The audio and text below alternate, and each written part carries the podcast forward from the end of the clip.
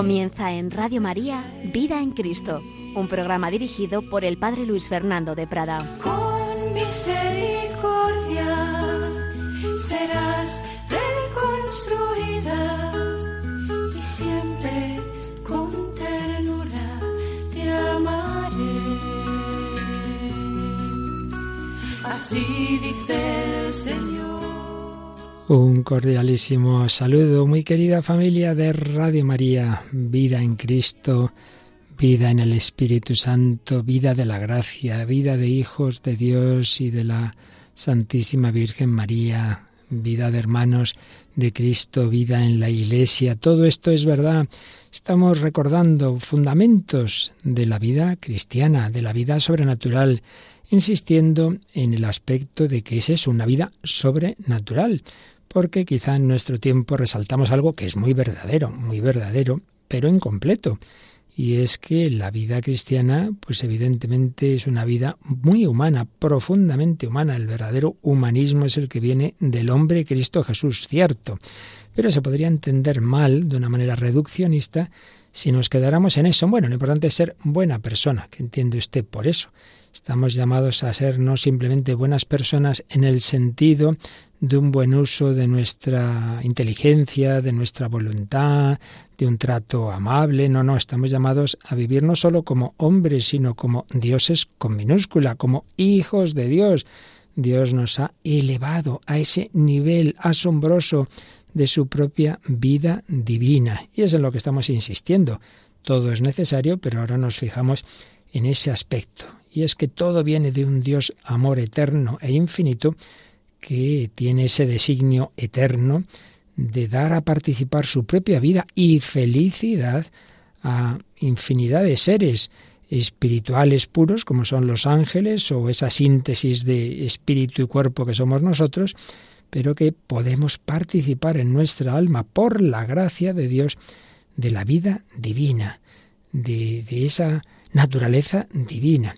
Por eso estamos hablando de la gracia de Dios, participación de la vida divina. Hemos hablado de la hermosura de un alma en gracia. Ha habido santos místicos como Santa Teresa de Jesús y otros que han tenido esa visión de lo que es la belleza de un alma en gracia. Se han quedado impresionadas, como también se quedaron horrorizadas de la fealdad de un alma en pecado.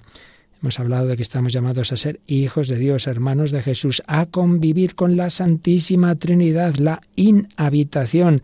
El Padre, el Hijo, el Espíritu Santo habitan en el alma en, en gracia.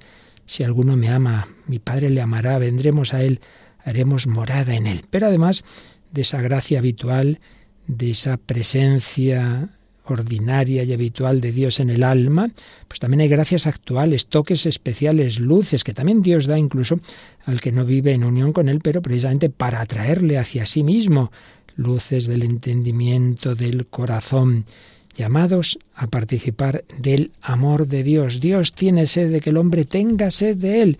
Y ahí nos quedábamos en cómo estamos llamados a, a acoger ese grito de Jesús, tengo sed, tengo sed ese grito que traspasaba el alma de la Madre Teresa de Calcuta y de tantos santos y misioneros, saciar la sed de Cristo. Dios tiene sed del amor de Dios.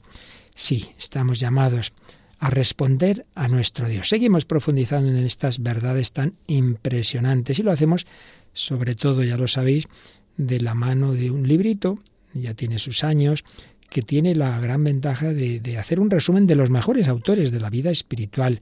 Lo escribió un sacerdote Mauricio, Mauricio Arrese, Suma de la vida espiritual, pero importan poco las personas, porque repito que él mismo lo dice, que no hay cosas originales, sino una síntesis de los grandes doctores y teólogos espirituales y místicos. Nuestro Dios es un Dios de amor. Dios nos ha amado hasta el fin, hasta no poder más, con toda prodigalidad, nos ha dado sus tesoros, con generosidad sin límites, se nos ha dado a sí mismo, a sí mismo.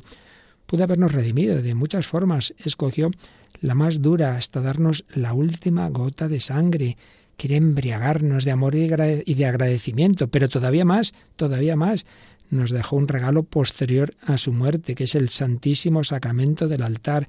Jesucristo se ha quedado resucitado y vivo en los sagrarios y renueva en la Santa Misa ese sacrificio del Calvario de manera incruenta, con la actitud de su corazón, pero de una manera verdadera. Nuestro Dios es un Dios de amor. Y por eso estamos insistiendo, siguiendo las orientaciones de este autor, en la importancia de hacer todo por amor. No se trata en la vida cristiana de un perfeccionismo, voy a hacer estas cosas, estas otras, estas virtudes, ya las tengo, que se tiene siempre el peligro de caer en un perfeccionismo espiritual, soberbia espiritual, me veo bien como aquel fariseo que rezo, que ayuno. No, no, no. Lo importante es hacer las cosas por amor y con toda generosidad, porque, como decía el cardenal Lavisier, para un apóstol, él lo decía especialmente de las almas consagradas, pero vale para cualquier persona entregada a Dios, para un apóstol, no hay término medio entre la santidad, al menos deseada y perseguida con fidelidad y constancia, y la perversión absoluta. Sí, es fácil, y así lo vemos en la historia, personas que han estado muy entregadas, grandes apóstoles, y luego ha pasado algo en sus vidas, se han echado para atrás y acaban muy mal. El que estuvo muy arriba acaba muy mal. Bueno, empezando por uno de los doce apóstoles. Por eso no podemos nunca darnos ya por seguros. Bueno, llevo ya X años en la vida cristiana, esto ya está hecho, voy a misa toda la vida, todos los días si puedo. Cualquier día puedes caer, velaz y orad, no para andar con angustia, con escrúpulo, no, pero sí para que nunca nos durmamos en los laureles, como solemos decir. Por ello vamos a pedir al Señor esa efusión del amor. La medida del amor es el amor sin medida, decía San Francisco de Sales. Toda la doctrina que enseña la Iglesia consiste en el amor santo. Es el principio y alma de toda la vida espiritual, es lo que nos mueve, el amor de Dios. Y el Señor no se fija tanto en lo que hacemos, nuestras obras, palabras, pensamientos, sino en el amor con que lo hacemos. Uno puede, por usar la expresión del hermano Rafael, San Rafael Arnaiz, estar pelando nabos, vaya cosa, por amor de Dios, y uno puede estar predicando con soberbia, con vanidad, qué bien hablo, qué bien hablo. No, no nos santifican las palabras o las obras, ni siquiera los sufrimientos por sí mismos, sino el amor con que hacemos todo eso.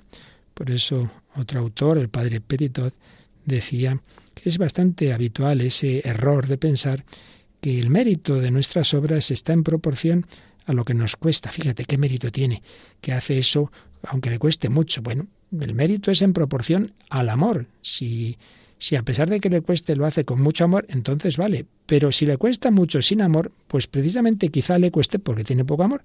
No se dice, ¡ay, qué gran pianista! ¡Qué bien toca! Aunque le cuesta mucho tocar. Hombre, al gran pianista no le, no le cuesta mucho tocar. Le sale solo. Ya es algo como muy connatural. Por eso el santo no es el que todo lo que tiene que hacer le cuesta mucho. Más bien, lo normal es que le sea fácil. De vez en cuando habrá momentos muy difíciles, pero cuando se llega al final, la madurez de la vida espiritual, es algo pues como muy espontáneo, hacer el bien, mientras que los que estamos ahí empezando, ay Dios mío, cuántas veces nos puede costar el hacer las cosas. Pero no, no, no identifiquemos me cuesta con que vale, esto vale más ante los ojos de Dios. No, no, cuanto más amor tengamos, menos nos costará y es una experiencia humana. Un padre, una madre tiene mucho trabajo en casa, pero quiere mucho a su familia, pues le sale la cosa, sí, se cansa, pero, pero no le cuesta psicológicamente. Pero si no hay amor, entonces está uno renegando todo el santo día. Nuestra alma es estéril sin el amor de Dios. ¿Cuántas veces también los mismos sacerdotes, los apóstoles, laicos, religiosos, hacemos muchas, muchas cosas? Pero el Señor podría decirnos como a Marta de Betania, Marta, Marta, andas inquieta y nerviosa con muchas cosas, solo una es necesaria, el amor, el amor de Dios. Una luz, la del amor, que es fuego que enciende el corazón y es luz del entendimiento para comprender un poco, en la medida en que podamos, nuestra fe, nuestra religión, hace falta el amor. La llama de la caridad es calor y es también luz. Por eso, las personas que aman verdaderamente a Dios, aunque puedan ser analfabetas, poco instruidas, pues entienden, entienden la vida cristiana. Viceversa, uno puede ser muy erudito, muy teólogo y tal, pero si no tiene amor en su corazón, pues le parecerá todo como muy absurdo y puede llegar a perder la fe, cosa que ha pasado más de una vez y más de dos. Sí, hablar de la fe cristiana y hablar de la cruz a quien no tiene amor es como hablar en griego al que no sabe griego, decía San Bernardo. Y hay una famosa y preciosa frase de San Agustín, dadme un alma que ame y entenderá lo que digo. Pero si hablo a un alma fría, no entenderá. Así es, así es. Y Santa Teresa sintió que una vez le decía a Jesús, qué pocos me aman con verdad, que si me amasen, no les encubriría yo mis secretos, les daría mis secretos, se los diría si me amasen, porque aquel que me ama me manifestaré a él, dijo Jesús en el Santo Evangelio. Y hay un autor, yo creo que esto es un seudónimo mm, de un alma mística, pastor, que decía, si hay pocos santos, muy pocos relativamente, en comparación con los que podría haber, es porque la mayor parte de los cristianos no tienen de la santidad un conocimiento correcto. Se paran en lo accesorio piensan que es que hay que hacer muchas cosas muy extrañas y realmente lo único importante es unirse con Dios y unirse con Dios por amor. Y no hay que, para ser santo, hacer cosas extraordinarias. Así es, así es. Y el gran doctor de la Iglesia, Santo Tomás de Aquino, comenta ese versículo tan bonito del Salmo 33, gustad y ved qué bueno es el Señor, cuán suave es el Señor. Y decía, en las cosas espirituales primero se gusta y después se ve, porque nadie conoce lo que no gusta. Para entender, para avanzar, hay que recibir esa conversión afectiva que diría el padre Luis María Mendizábal que no solo en teoría, no solo con mi cabeza, sino con mi corazón, eh, deseo, deseo, eh, gusto de Dios, gusto de Dios. Tengo ese ardor de la caridad. Por el ardor de la caridad se da el conocimiento de la verdad, decía el mismo Santo Tomás de Aquino. El amor, el amor que ilumina todo, que nos hace correr en la vía espiritual, Sí, no son las palabras las que dan luz, sino el amor. Y donde no hay amor, cuidémonos más de hacer penetrar ese fuego divino que de convencer y persuadir con razones que no pueden ser entendidas.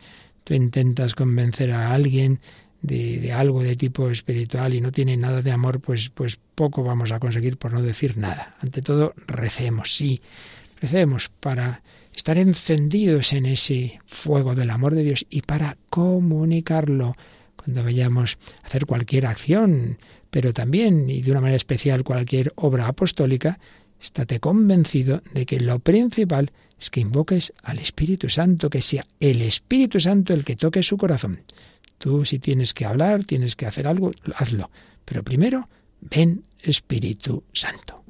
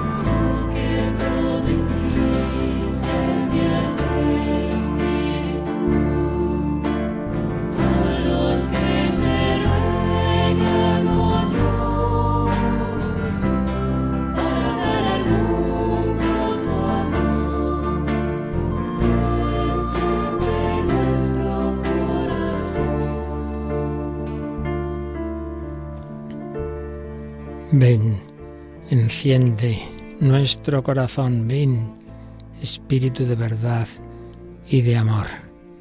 Ven, Espíritu Santo.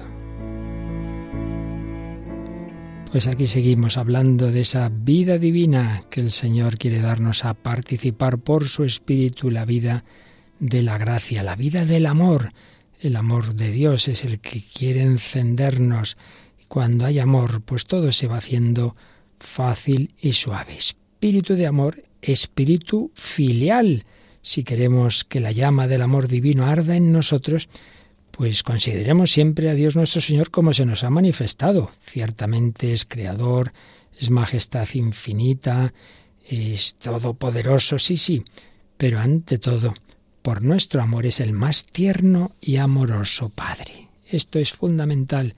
Nos lo han enseñado todos los santos, pero quizá una de las personas a las que Dios le dio particularmente el carisma de transmitirnos la confianza, el espíritu filial, fue la doctora de la Iglesia Santa Teresita del Niño Jesús, que decía, Jesús se complace en mostrarme el único camino que conduce a esa hoguera divina. Ese camino es el del abandono de la criaturita, que se duerme sin miedo en brazos de su Padre. Y recordaba una frase que aparece en el Antiguo Testamento. Si alguno es pequeñuelo, que venga a mí. Así dijo el Espíritu Santo por boca de Salomón. Y ese mismo Espíritu de amor dijo que con los pequeños usará de compasión. Además el profeta Isaías exclama, Como una madre acaricia a su hijo, así os consolaré yo. Os llevaré sobre mi seno y os meceré sobre mis rodillas. Y escribía Santa Teresita, ay, si todas las almas débiles e imperfectas como la mía sintieran lo que yo siento, ninguna desesperaría de llegar a la cumbre de la montaña del amor, puesto que Jesús no pide acciones extraordinarias, se contenta con que le demostremos confianza y gratitud. Qué párrafos tan importantes de esta doctorcita de la Iglesia. Doctorcita, sí, que murió con 24 años, pero qué importante su enseñanza para todos nosotros. Ay, Padre, cuando leo o oigo las vidas de los santos, se me quedan tan lejos. Bueno, bueno, pues mira lo que dice esta santa. Si todas las almas débiles e imperfectas como la mía sintieran lo que yo siento, ninguna desesperaría de llegar a la cumbre de la montaña del amor. No, porque como Santa Teresita confiaríamos si el Señor me quiere, si Él me cuida, si Él es infinitamente comprensivo y no pide eh, imposibles, no pide acciones extraordinarias. Se contenta, decía Teresa, con que le demostremos confianza y gratitud. Confianza y gratitud. Y evidentemente, para llegar a lo que nos pide Dios nos da los medios. Dios no es un mal maestro que exige lo que no ha enseñado. No, no, no. Dios, lo estamos viendo estos días en estas reflexiones, nos ha elevado por su gracia, nos da gracias actuales, nos ha incorporado a la familia de la Santísima Trinidad. Quiere Él mismo ser nuestro alimento en la Eucaristía. Pero hombre, ¿qué más podemos pedir? Cura nuestras heridas en la confesión. Tiene sus delicias en estar con nosotros y desea que lo tratemos con la confianza y amor con que un buen hijo trata con el más bondadoso Padre. Otro autor, el padre Faber, decía, ojalá que todos comprendiésemos la grandeza e importancia de título tan excelente. Dios es nuestro Padre. Quien sirve a Dios como a su Creador es de un carácter muy diferente de aquel que le sirve como a su Padre. El apóstol San Pablo resume toda la obra del Evangelio en que hemos recibido el espíritu de adopción para clamar Abba Padre. Y me viene a la mente lo que le oí hace poco a Monseñor José Ignacio Monilla, hablando de tantas personas, jóvenes, adolescentes y mayores, porque al final casi todos somos adolescentes, que muchas veces tenemos esa montaña rusa, hoy estoy bien, hoy estoy mal, hoy animado, hoy desanimado, hoy subidón, hoy bajón, y decía, vamos a ver, no hay un suelo firme más allá de las circunstancias variables de la vida, hay algo seguro que siempre esté ahí, que me sostenga, sí, sí, lo hay. Y recordaba unas palabras de una bella canción de las Carmelitas, unas palabras que le gustaban mucho a Santa Maravillas de Jesús. Dios es mi Padre, qué feliz soy. Soy hijo suyo, hijo de Dios. Te viene el, el desánimo, te viene el bajón. Dios es mi Padre, qué feliz soy. Soy hijo suyo también ahora, en estas circunstancias. Soy hijo de Dios. Si Dios cuida de mí, ¿qué me puede faltar? Ni un solo instante no. Me deja de mirar. Ah, mi vida suya es, cual diestro tejedor. La va tejiendo él, con infinito amor, hilo por hilo. Tejiendo va. Si tú le dejas, qué bien lo hará. Pues sí, fiémonos del Señor. Dios es mi Padre. Qué feliz soy. Y volvemos a esta obra que nos está sirviendo de hilo conductor suma de la vida espiritual del padre Arrese, que decía, si los padres de la tierra cuando ven que sus hijitos acuden a ellos con confianza de hijos, se enternecen, quedan complacidos, ¿cómo nos obstinamos en privar a nuestro Padre Celestial de esta satisfacción? Está muy bonita la idea.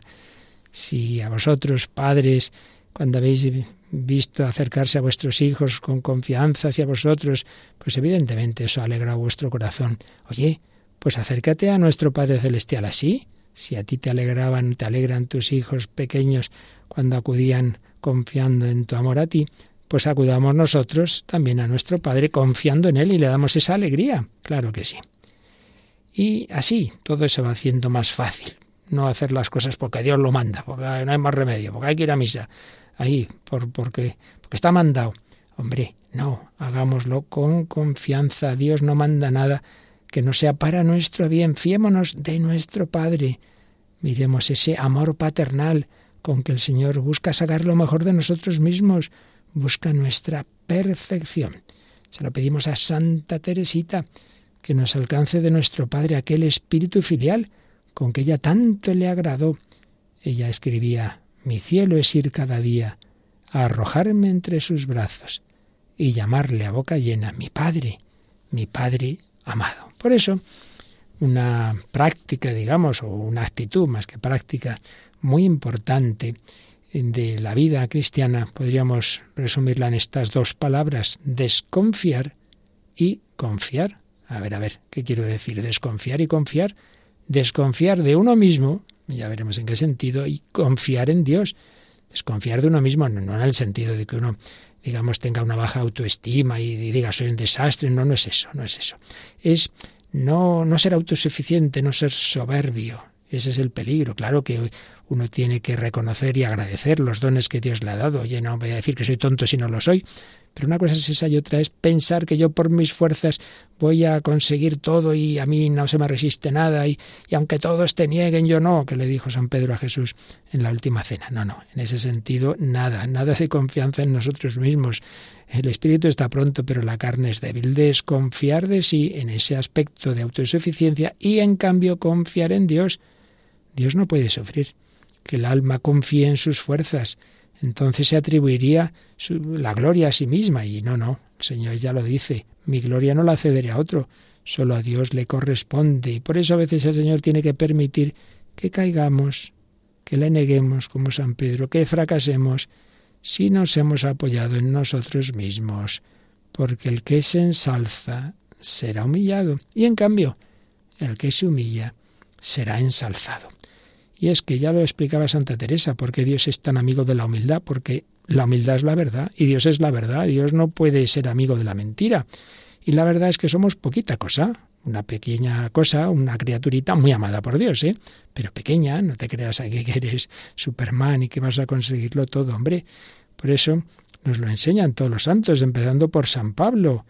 Toda nuestra suficiencia viene de Dios, dice en 2 Corintios 3:5. Pero es que no podemos ni siquiera decir Jesús es Señor, sino por el Espíritu Santo. Yo no puedo hacer un acto de fe en que Cristo es Señor, en que Cristo es Dios, si no me mueve el Espíritu Santo. La fe es un don. 1 Corintios 12:3. Nadie puede decir Jesús es Señor sino por el Espíritu Santo. No, no, yo hago las cosas porque quiero. Que no. Dice en Filipenses 2:13, Dios obra en nosotros el querer y el ejecutar. Si tú deseas, si tú haces algo, no lo has hecho simplemente por ti mismo, ¿eh? sino que ahí, aunque no lo hayas quizá notado, está la gracia de Dios, claro que sí. Y San Francisco de Sales se indigna contra los que se atribuyen a sí mismo las cosas buenas. Y dice así un poquito, un poco enfadado. Dime, miserable, ¿qué has hecho tú en todo esto de que te puedas alabar? Tú has dado tu consentimiento, sí, es verdad. El movimiento de tu voluntad ha seguido libremente al de la divina gracia, sí, sí. Pero todo esto, ¿qué otra cosa es sino recibir la operación divina y no resistir a ella? ¿Qué hay en esto que tú no hayas recibido? Si hasta has recibido la misma recepción de que te glorías y el consentimiento de que te alabas. Es decir, sí, yo he consentido la gracia de Dios, he dicho que sí, pero es que eso mismo lo haces porque Dios te está ayudando.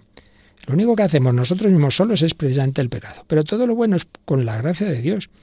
Sigue San Francisco de Sales. He de advertirte, si por ventura lo ignoras, que tu cooperación ha nacido de la operación de la gracia de Dios y de tu libre voluntad juntamente, mas de tal modo que si la gracia no hubiese prevenido y llenado tu corazón con su operación, jamás hubiese él querido ni podido prestar cooperación ninguna a ella. Es decir, sin la gracia de Dios tú tampoco hubieras dicho que sí. María dijo aquí la esclava, sí, sí, pero lo dijo con la gracia de Dios. Así que dime de nuevo, hombre vil, ¿no obras como un ridículo cuando crees tener parte en la gloria de tu conversión porque no rechazaste la inspiración? No es presunción propia de ladrones y de tiranos, pensar que dan la vida a alguno porque no se la quitan? Y no es una impiedad propia de demente furioso pensar que tú hayas dado a la inspiración divina su santa eficacia y actividad porque no se la has quitado con tu resistencia. Que sí, que sí, que eso es verdad. Que no dijiste que no, pero eso lo hiciste gracias a Dios, con la gracia de Dios. Así que demos gracias a Dios. Sí, cuanto más actuemos en el bien, más nos consolidamos en él más nos alejamos de la influencia del mal. Con mayores gracias nos asiste Dios, sí, sí, pero todo esto no quita que todo lo bueno que tenemos sea en realidad prestado por Dios.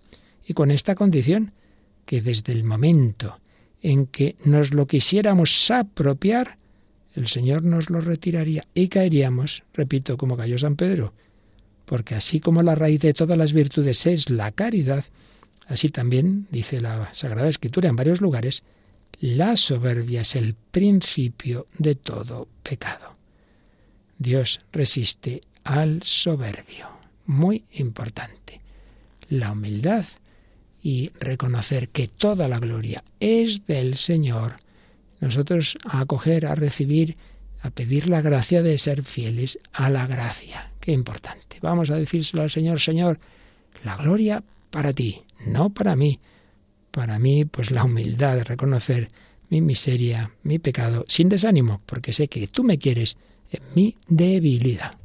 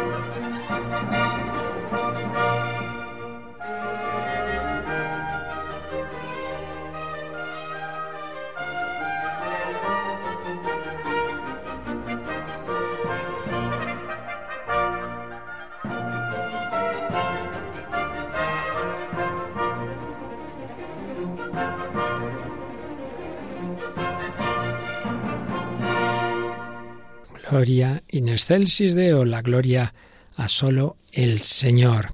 Bueno, pues aquí seguimos en Radio María, Vida en Cristo, un servidor Padre Luis Fernando de Prada, recordando algunos principios básicos de lo que es la vida sobrenatural. No estamos llamados simplemente a ser buenas personas, sino hijos de Dios, a apoyarnos en la gracia de Dios, a contar con el Señor, con sus luces, con sus inspiraciones. Estábamos hablando de la importancia de la humildad, la humildad de nuestra pequeñez, de nuestra pobreza, y eso no tiene que desanimarnos en absoluto, porque esa desconfianza de nuestras fuerzas no es desde la perspectiva de una, de una falta de autoestima, no, no. Menuda autoestima tiene el cristiano, que es ese hijo de Dios, amado por Cristo. Es el, el, precio de cada uno de nosotros es la sangre de Cristo, pero somos pequeños, somos débiles y no nos desanima porque Dios es mi Padre, que feliz soy, soy hijo suyo, hijo de Dios. Si alguno fuera tan humilde como la Santísima Virgen María, recuerda al Padre Arrese, no caería nunca en pecado, porque no presumiría nunca de sí mismo, pondría toda su confianza en Dios. Y ya lo dice la Escritura, quien confía en el Señor jamás se verá defraudado. Un autor clásico, el padre Scupoli, dice esto, has de tener por verdad indudable que ni con todos los talentos o dones naturales adquiridos, ni con todas las gracias gratuitas, ni con la inteligencia de toda la escritura, ni con haber servido a Dios por largo tiempo y estar acostumbrado a servirle, te hallarás capaz de cumplir la voluntad divina y de satisfacer tus obligaciones si la mano poderosa de Dios no fortalece tu corazón en cualquier ocasión que se te presentare, o de hacer alguna obra buena, o de vencer alguna tentación. Muy importante, ya lo decíamos antes. Si uno dice, bueno, una religiosa, pongamos por caso, uy, llevo ya X años aquí en el convento, cumpliendo la regla, yo ya esto me lo sé, esto ya está dominado, no soy como esas novicias que tienen que enseñarlas, a mí ya que no me diga nada la superiora, que yo ya me lo sé todo, ay madre mía. Cuando uno ya piensa que esto ya está hecho, pues cae, porque cada día necesitamos la gracia de Dios. No decimos, danos el pan para todo el año, no, no, danos nuestro pan de cada día. No decimos que no caigan tentaciones dentro de tres años. No, no, es que ahora mismo necesito tu gracia para no caer en la tentación en cada momento. Señor, sosténme que si no puedo hacer cualquier barbaridad. Los santos se han sentido así, capaces, en cuanto Dios levantará un poco su mano, capaces de, del mayor pecado del mundo. Y en positivo, hay que acudir al Señor para todo. Señor, dame tu luz, no sé qué hacer. A veces nos lanzamos a hacer cosas y luego que Dios me ayude. Oye, primero pregúntale a qué quiere Él que te lances. Y si quiere que hagas eso, entonces ya sí pídele su ayuda. Pero tú decides, haces lo que te da la gana y luego que sea el Señor el que arregle el entuerto. Hombre, no.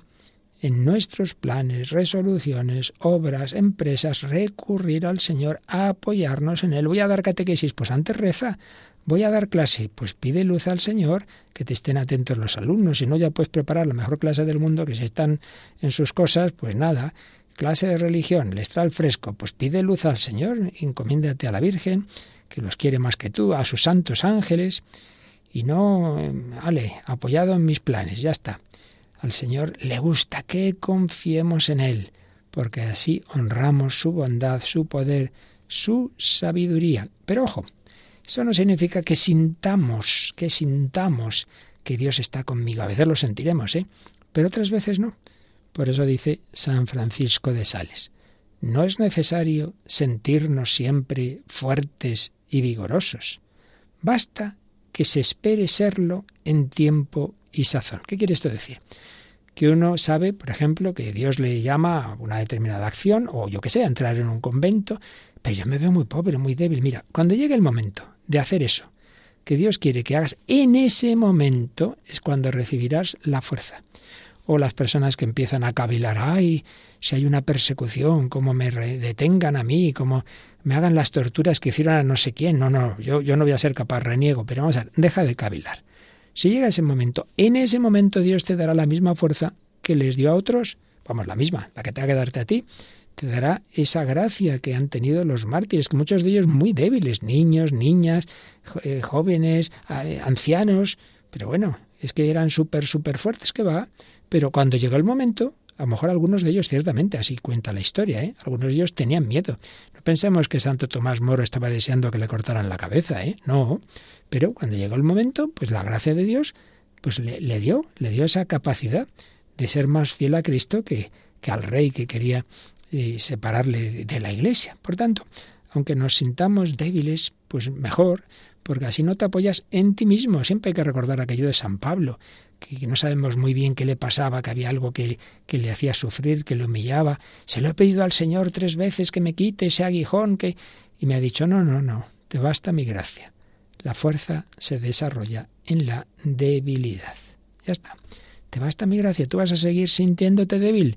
Y así cada día me pides a mí la gracia. Pero volvamos al párrafo de San Francisco de Sales. No es necesario sentirnos siempre fuertes y vigorosos, pues basta que se espere serlo en tiempo y sazón.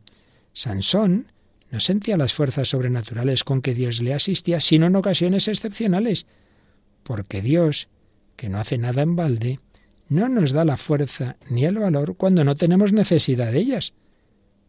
Pero cuando llegan las ocasiones, jamás nos falta, con tal que se lo pidamos. Extraordinariamente expresado. Dios no te va a dar ahora la, fuerza que no te hace falta ahora. Cuando llegue el momento, pide, pide cada día, pídeselo y cuando llegue el momento, y también en ese momento pídeselo, lo tendrás. Por tanto, no cortemos el vuelo, eh, nuestros vuelos, nuestros deseos de amar a Dios, uy, esto es demasiado alto para mí, es que yo soy muy débil, pues muy bien, estupendo. Así acudes más al Señor.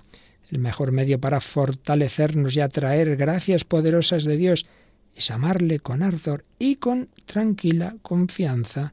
Cuanto más débiles somos, más razón tenemos para amar a aquel que es el único fuerte, el único santo. Solo tú eres santo, solo tu Señor, en quien únicamente podemos confiar. Pues aunque hubiéramos hecho ya obras de fuertes, en realidad no son nuestras, serían suyas. No, no, de nosotros poca cosa buena sale, pero con la gracia de Dios, así como San Pablo dice, ¿qué tienes que no hayas recibido? También dice, todo lo puedo en aquel que me conforta. ¿Veis? Esas son las claves de la humildad y la confianza cristiana. Por un lado, lo que tenemos de bueno lo hemos recibido, no te lo creas como cosa tuya, pero por otro lado, todo lo puedo en aquel que me conforta, todo aquello a lo que Dios me llama, evidentemente, pues con su gracia podremos hacerlo. Cristo y yo, mayoría absoluta, Cristo cuenta conmigo, cuenta contigo, pues ya está, no hay ningún problema. Eh, Sora benigna, consolata, recoge estas palabras que sentía que le decía el Señor. La cosa más importante y lo que más deseo hacer conocer es que soy todo amor. La mayor pena que pueden darme es dudar de mi bondad. Las imperfecciones, cuando no se las ama, no me desagradan.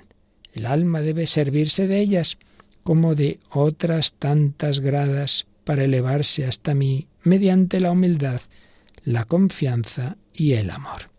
Las almas confiadas son las que roban mis gracias. Por tanto, tu debilidad, tus imperfecciones, cuando no las has hecho aposta, cuando no es que las hagas, bueno, me da igual, por tibieza, no, sino simplemente se te ha escapado, no, no querías, pero es que tengo ese pronto, es que, bueno, pues que te sirvan para ser humilde. Santa Teresita amaba, amaba su propia imperfección, no por sí misma, ya se entiende, sino en cuanto le ayudaba a ser humilde, a poner su confianza en el Señor, a no ponerla en sí misma. Pues vamos a pedírselo, esa humildad, ese no eh, enfadarnos con soberbia de nuestras faltas por lo que tienen de fallo mío, sino que me sirvan para ser humilde, desconfiar de nosotros mismos, ser comprensivos con los demás y confiar en el Señor. Corazón de Jesús, en ti confío. María, vida, dulzura y esperanza nuestra, ten piedad de mí. Sí, lo que agrada a Dios es esa confianza en su misericordia.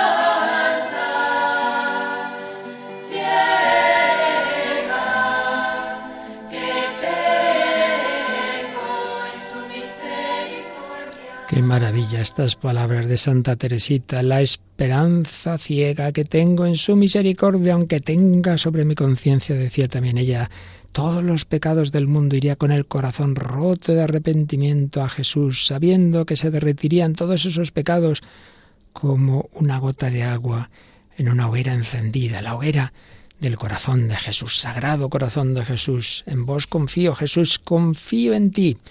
Desconfianza de nuestras fuerzas, confianza ilimitada y ciega en el amor del Señor. Desconfiar y confiar. Y también nos habla el padre Mauricio Arrese, pues de dos amores contrarios, claro, claro. Eh, lo que dice San Agustín de las dos ciudades o San Ignacio de las dos banderas. O te amas a ti sobre todas las cosas o amas a Dios sobre todas las cosas. No puede ser las dos cosas a la vez.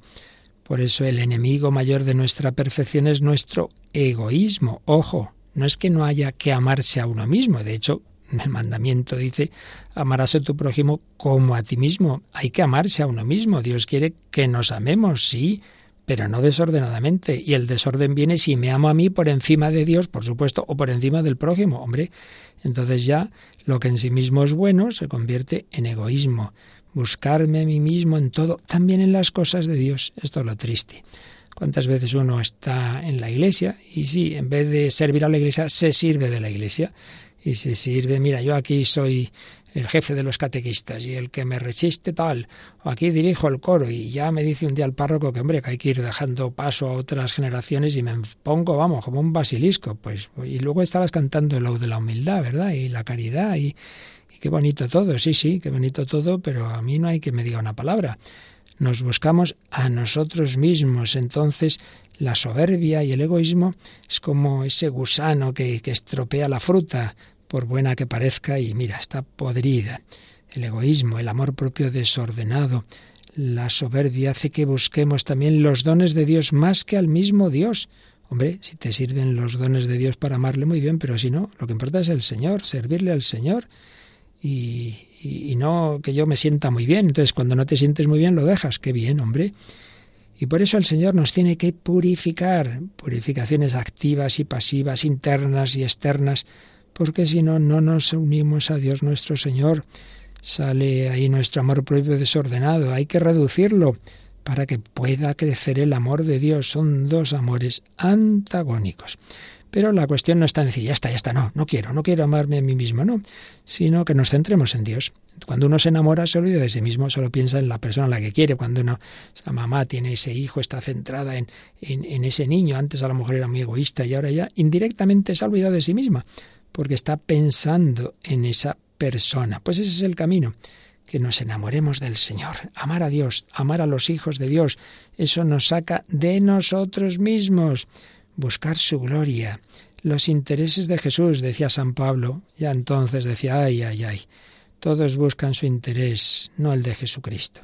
Tenemos que buscar los intereses de Jesús, que el Señor sea conocido, que sea amado. Estaba en la cárcel y dice, bueno, aunque algunos aprovechan para decir esto es cosa nuestra y no de Pablo, a mí que más me da. Lo importante es que Cristo sea anunciado, los intereses de Jesús, que se extienda su reino, que sea conocido, que los hombres conozcan a Cristo y lo de menos es que se sepa que yo he tenido parte en ello. Mejor que no se sepa, mejor que mejor. Más humildad y más fruto, más fecundidad, cuanto más nos escondemos. Y al revés, cuando uno quiere, aquí, aquí estoy yo, ¿eh? esto lo he preparado yo, el señor párroco, que sepa que todo esto ha salido bien por mí, pues ya, ya, ya está fastidiando el asunto. Cuidemos la humildad, cuidemos el amor de Dios y así combatimos esas ilusiones que uno se cree que ya es no sé qué, y, y, de eso nada, de eso nada. San Pedro también se creía el mejor de los apóstoles y una vez más lo repetimos, pues es el que luego más cayó. En cambio, cuando ya no se atrevía a decir eso de Simón, hijo de Juan, ¿me amas más que esto? Ya no se atrevía a decir, sí, sí, más que esto. Es cuando ya no decía eso, es cuando fue fiel al Señor y dio la vida por él. Desconfiemos de nosotros mismos, pero confiando en el Señor, pidiendo su gracia con la oración vocal y mental. Busquemos su agrado, su gloria. El amor de Dios es la raíz de todas las virtudes. Así que pidamos ese amor. Ese amor nos, nos hace andar en su presencia, atentos a sus inspiraciones y preocupados por su gloria, no por la mía.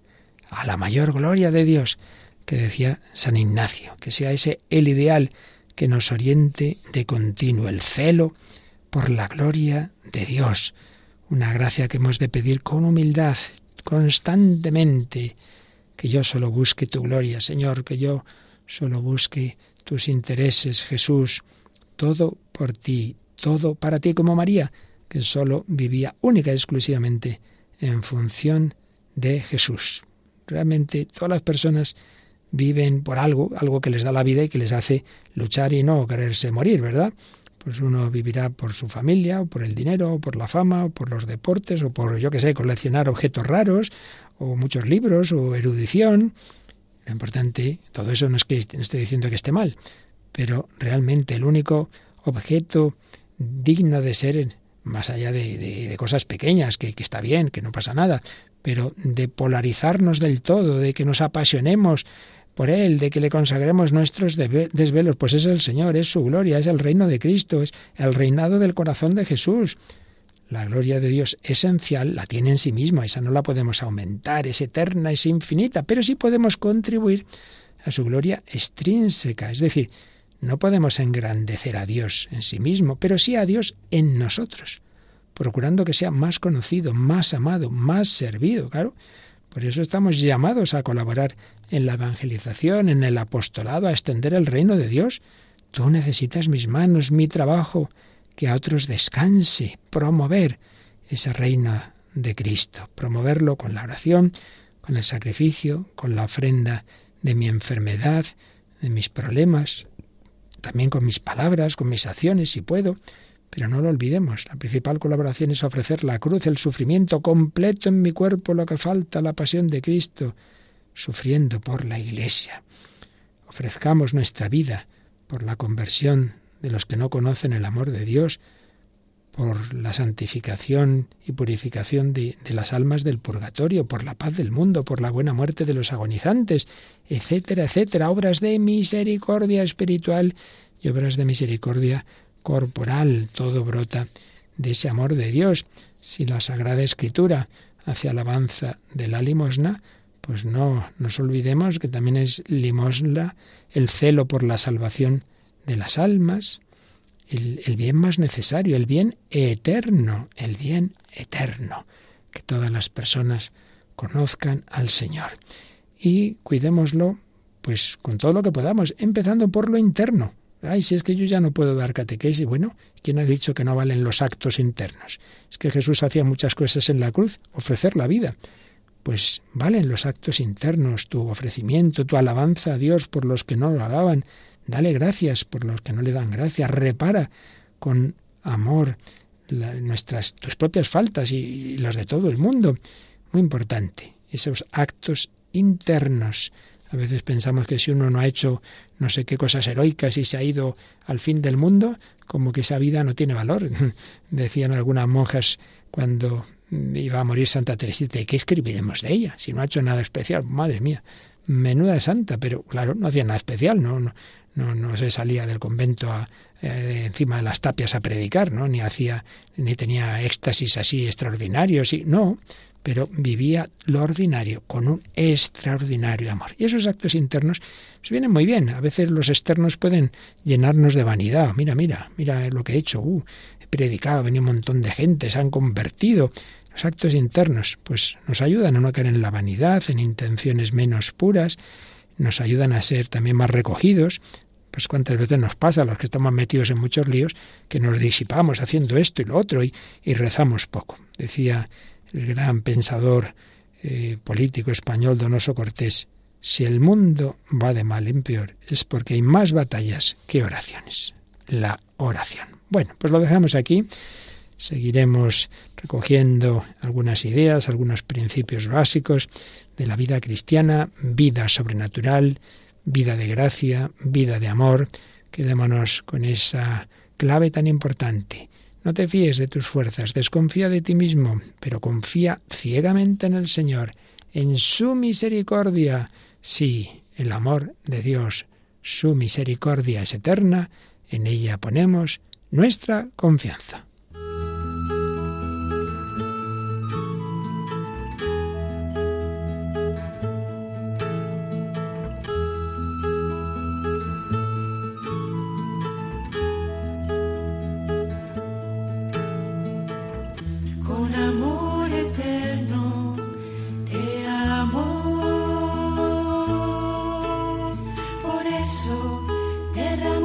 Han escuchado Vida en Cristo, un programa dirigido por el Padre Luis Fernando de Prada. Con misericordia serás